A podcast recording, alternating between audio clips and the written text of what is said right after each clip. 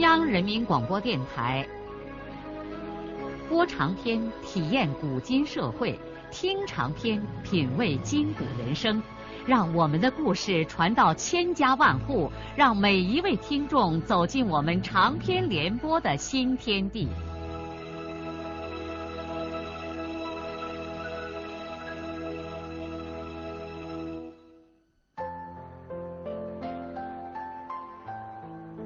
听众朋友，请继续欣赏荣获茅盾文学奖的、由中国文联出版社出版的路遥的长篇小说《平凡的世界》，由李野墨演播。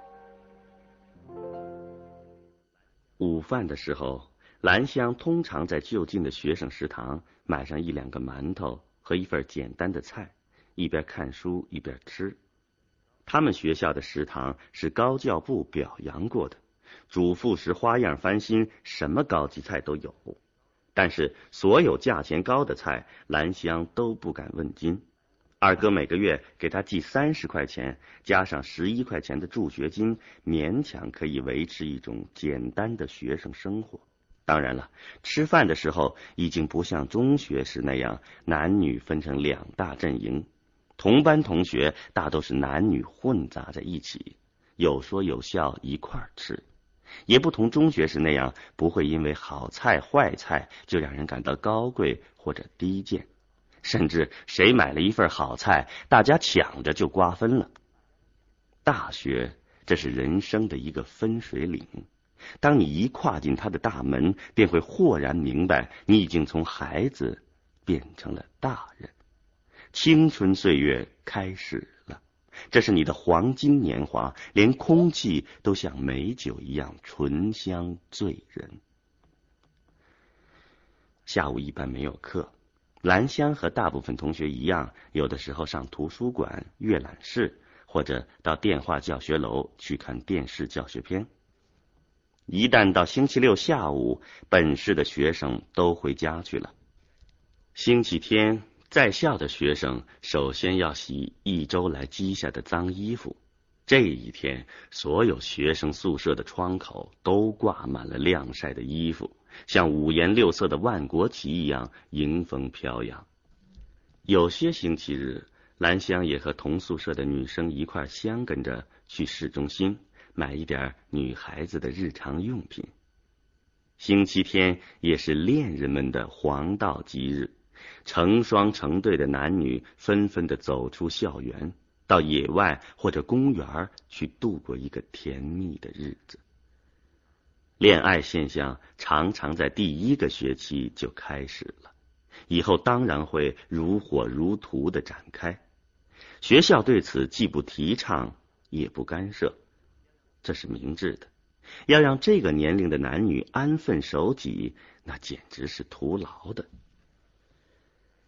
那么，我们的兰香是否也有了这方面的情况呢？说实话，像兰香这样漂亮出众的姑娘，不知道使多少男生神魂颠倒。尤其是一些高年级学生，甚至在电影厂里厚着脸皮寻着和她说三道四。兰香已经接到过好几封外系男生的求爱信，都红着脸。悄悄的在厕所里撕了。至于班上给兰香献殷勤的男生好多，但一般的说来还都比较含蓄。兰香也不在意这些，她整天沉迷于功课和书里面，对于这种事情视而不见。可她担任着班上的学习委员，因此也避免不了要和一些同学打交道，这也有好处。使得他在期间变得大方多了。在班上所有的男生中间，有一个人他倒不十分反感，尽管这个人也明显的表露出对他抱有特别的好意。这个男生叫吴仲平，虽然听说他是干部子弟，但是人很质朴，常常穿一身随随便便的衣服。他长得黝黑而挺拔。爱好体育，是校足球队的前锋。听说吴仲平高考分数很高，原先辅导员让他当班长，但吴仲平硬是不当，最后没有办法，只勉强同意当班上的文体委员。平时这个人不多说话，但考试常和兰香不相上下，也是班上的学习尖子。兰香和吴仲平最初的接触是在阶梯教室的一次课前。那天上高等数学，兰香在打铃之前进入了教室，但是显然已经来迟了。前面的座位都被人占据，他正准备到教室后边找一个座位，走到旁边，一位男生把自己身边空座位上的书包拿开，并且看了兰香一眼。通常同学们都互相帮着用书包占座位。兰香估计这个放书包的座位肯定是有了主人的。兰香当时一愣，她不由用眼睛询问这个叫吴仲平的男生：“这个座位是不是没有人呢？”吴仲平迅速而无声的点了点头，兰香便在吴仲平旁边坐下来了。事后，兰香才发现放在空椅子上的那个书包不是别人，而正是吴仲平本人的。那么，他为什么要多占一个位子呢？给谁占那个位子呢？别人。兰香是最后一个进教室的，在此之前，所有的人都有了座位。想到这儿，兰香的脸不由得红了。他用数学般严密的逻辑推导出，那个座位实际上就是吴仲平为他占的。兰香内心第一次犯上了一种特别异样的情绪，他一时又难以理清这种心绪到底是什么。这可不是用逻辑所能解决的，再严密的逻辑也难以推断人的微妙心情。总之，对孙兰香来说，这的确是异乎寻常的一天。他现在还不会想到这一天对他的一生将会意味着什么。无论是个人还是社会，许多意义深远的重大事件，往往是从某些微不足道的小事开始的。从那天以后，兰香和吴仲平就渐渐的熟悉起来。他们常常在学校的图书馆和社科书目阅览室不期而遇，同时会很自然的坐在一块儿讨论许多的问题。兰香很快的知道，在班上他只能和这个人一块讨论课程以外更艰深的学术问题。他们各方面的资质都很接近，完全可以用对方能够听懂的语言对话。对于天才来说，能在一个小范围内找到知音，那概率大概如同海里捞针吧。他们立刻建立起一种宝贵的友谊，双方小心翼翼，不去深究他们关系的性质，也不专意设置巨档交流感情和思想的篱笆，互相的来往既诚恳自然，又不回避，比别人更亲密一些。他们有的时候一起在学生食堂里吃饭。吴仲平显然家境阔绰，经常买许多好菜。兰香也不客气的沾他的光。要是兰香先进教室，也总会用自己的书包给吴仲平占个座位。同学们已经渐渐的发现他们两个关系要好，但是没有人大惊小怪。在班上，几乎所有的女生都分别有比一般人关系更好一些的男生，这在大学的环境里是很正常的。这种关系最后也不一定都会发展为恋爱或者婚姻关系。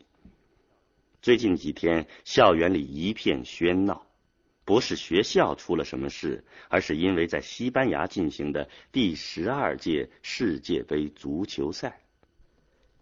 人们纷纷谈论的是马拉多纳、季科、苏格拉底、普拉蒂尼、博涅克和闪闪发光的罗西。所有人的目光都投向了那个阳光灿烂、海水蔚蓝的遥远国家。即使是在深夜，一切有电视机的公共场所都不时传来洪水一般的呼啸声。一般来说，许多女同学也喜欢看足球比赛，但绝没有男生那样狂热。兰香起先对这种狂热还有一点难以理解。来大学之前，在家乡那些土疙瘩里，人连肚子都吃不饱，谁还关心这种事呢？但是兰香的朋友吴仲平却是一个十足的足球迷。因为他本人就常踢足球，所以这是很自然的。吴仲平硬是把兰香也拉进了这种狂热之中。他甚至对兰香说：“不喜欢足球是一种没有文化的表现。”兰香尽管对这种说法不以为然，但是看了几场之后，也有一点着迷了。吴仲平是内行。在旁边不断的给兰香解释各种比赛规则和某个球的妙处，兰香费了好大劲儿才弄明白怎么才算是越位。这一天是星期六晚上，同样有球赛。上午上课的时候，许多球迷就有点心神不定了。中午吃完饭，吴仲平约兰香晚上到电话教学楼去看球赛，兰香答应了。平时他们一般不去那么远的地方，这就意味着班上就他们两个人坐在外系一群生人中间。这和那些谈恋爱的人在街上看一场电影有什么差别呢？可是这又有什么呢？看完电视，兰香回到宿舍以后，同屋的人都上床准备睡觉了。这个时候，有人敲门。兰香顺手拉开门，她惊讶的看见立在门口的竟是田小霞。尽管那年兰香她二哥请小霞在他们家吃羊肉饺子，兰香只见过小霞一面，但她马上就认出了小霞。兰香赶忙招呼说：“啊，姐，快进来。”小霞看见宿舍里的人都睡了，就说。我不进来了，咱们到外面去说话吧。兰香看见小霞执意不进来，也就穿了件衫子把门带住，和小霞走出女生宿舍楼。来到操场上之后，小霞掏出五十块钱对兰香说：“这是你二哥给你烧的。”啊，你去我二哥那儿了？他怎么样啊？他这个月已经给我寄钱了。咋还烧这么多的钱呢？啊，我刚从你二哥那回来，他都好着嘞。小霞说着，又从提包里拿出一件黑红格子相间的漂亮裙子，说：“这是我给你买的，不知道你喜欢不喜欢？”小霞抬头亲切的看了看兰香，又说：“你真漂亮。”兰香不好意思的笑了笑，一股温暖的热流漫上了兰香的心头。这不仅仅是因为她意外的受到了一种亲切的关怀，同时她立刻意识到，这个关怀她的人和她的二哥有着十分深切的感情。小霞从提包里摸出采访本，撕下一页。把他自己的地址和电话号码写在上面，交给兰香，对他说：“我在省报工作，我把电话号码留给你，星期天就到我那儿来玩。我还有点事儿，得马上回去。有什么事儿你就给我打电话。我和你二哥一样，不要把我当外人。”兰香一时激动的不知道该说些什么，她挽着小霞的胳膊。一直把小霞送到校门外，看着她坐上公共汽车。小霞走了以后，兰香已经无意回宿舍去睡觉。她心头荡漾着无比欢欣的情绪，在校门外马路对面那一大片蔬菜地中间的小路上溜达了很长时间。他不时停下脚步，望着远处高耸入云的广播电视转播塔，将自己汹涌的心绪漫散到渺茫的蓝天之中。兰香没有想到，吃过晚饭之后，又有人来找他。这次来的是亲爱的金秀。在这个大都市里，金秀仍然是兰香最亲的人。每隔上一两个星期，他们总要见上一次面，通常都是在星期天。医学院离这儿很远，中间要换两次车，但是两个好朋友多时不见面，就想的不行。秀儿的个子还没有长高，可也不算太低。秀儿一直比兰香显胖。娃娃脸上一对水汪汪的大花眼，谁见了都会喜爱的。兰香往往是从金秀的身上才意识到，他们已经不是娃娃了。秀儿的胸部在雪白的短袖衫下高高的凸起，一头黑发用红绸带一束，瀑布一般的披在肩后，满身洋溢着青春的活力和激情。今天不是金秀一个人来，他还带着一个显然比他们年纪大几岁的男青年。金秀向兰香介绍说：“这是顾养民，也是咱们县的老乡，医学院三年级的学生。”养民补充说：“我和少平、金波在元溪高中是一个班的。”兰香一听说是他二哥和金波哥的同学，又是老乡，很快就和顾养民消除了陌生感。他给顾养民他们泡了茶，还从箱子里翻出一些吃的来。三个人很快就兴致勃勃的谈起了他们共同上过学的元溪中学。他们东拉西扯，愉快的谈了故乡的许多事情。直到晚上，当吴仲平冒冒失失的闯进宿舍来，叫兰香去看足球比赛的时候，金秀和顾养民便马上要告辞了。吴仲平一看自己搅散了兰香的客人，十分懊悔的先一步离开了这里。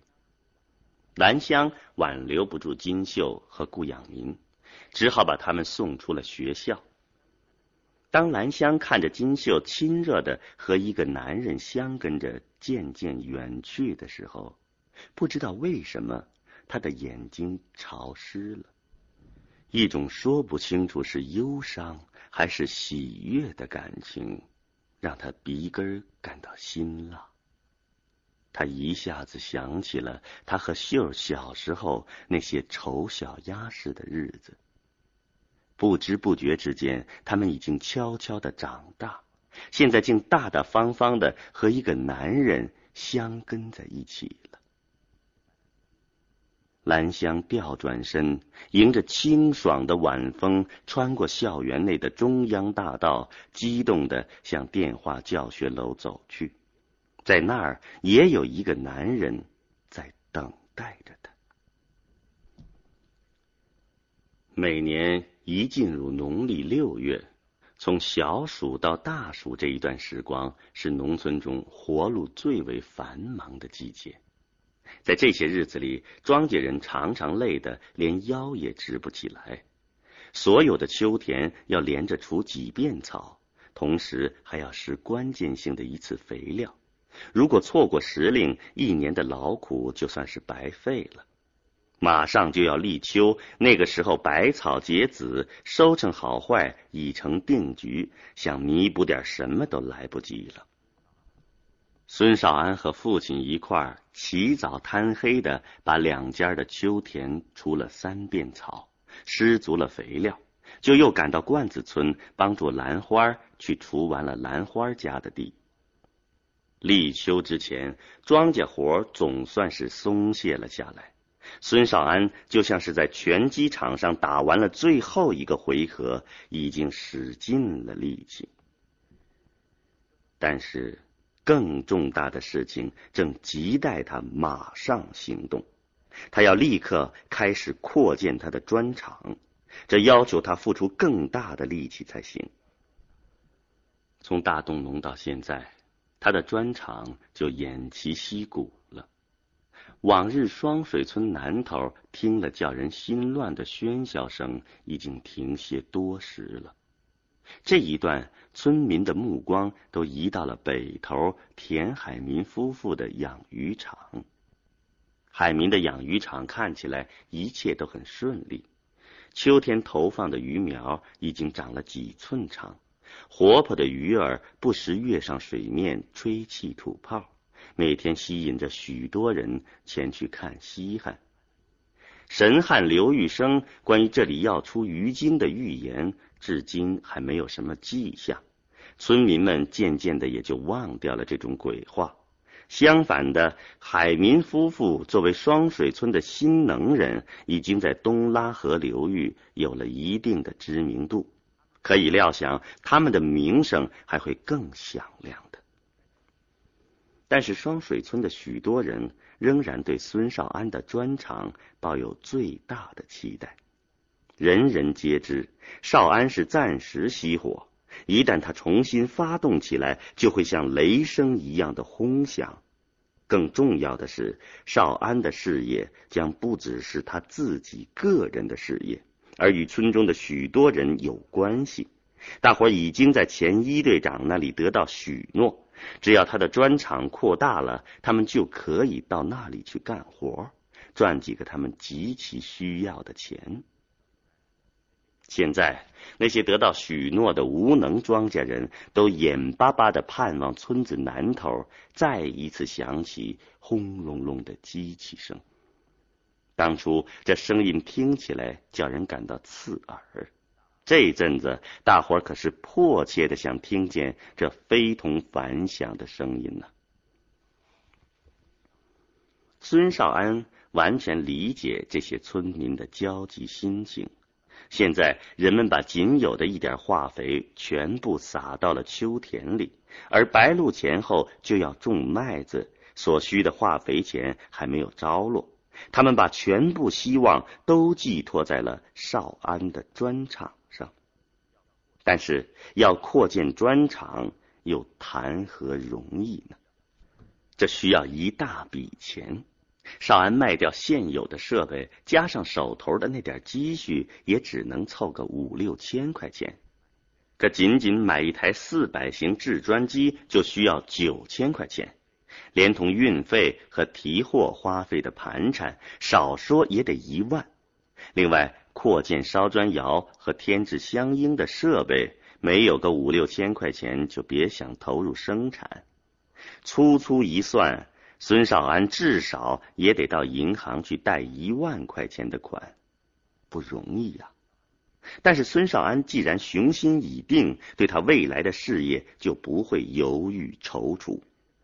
秋田里的大忙乱一结束，他就拖着两条疲倦不堪的腿四处跑开了。经过一番艰难机巧的讨价还价，他把原来那台小型的制砖机卖给了石歌节新开张的砖瓦厂。接着，孙少安就心急火燎的去找他的同学刘根民。根民现在是石歌节乡的乡长。手里握有大权，老同学对少安的支持一如既往。根民有点遗憾的告诉少安，他来的太迟了，赶不上去贷那批无息有偿的投资贷款，只能通过农业银行去贷机械设备款，月息九厘六，而且这么大数字的款项，乡信用社无权批准，要上报县农业银行。根民说，让少安回村子里去等。就这样，少安怀着惴惴不安的心情回到了双水村。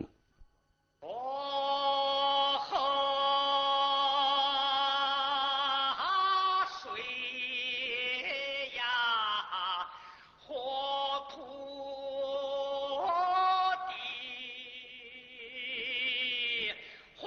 路遥的长篇小说《平凡的世界》，今天就播送到这里。您听了以后有什么感想、体会和建议？欢迎来信告诉我们。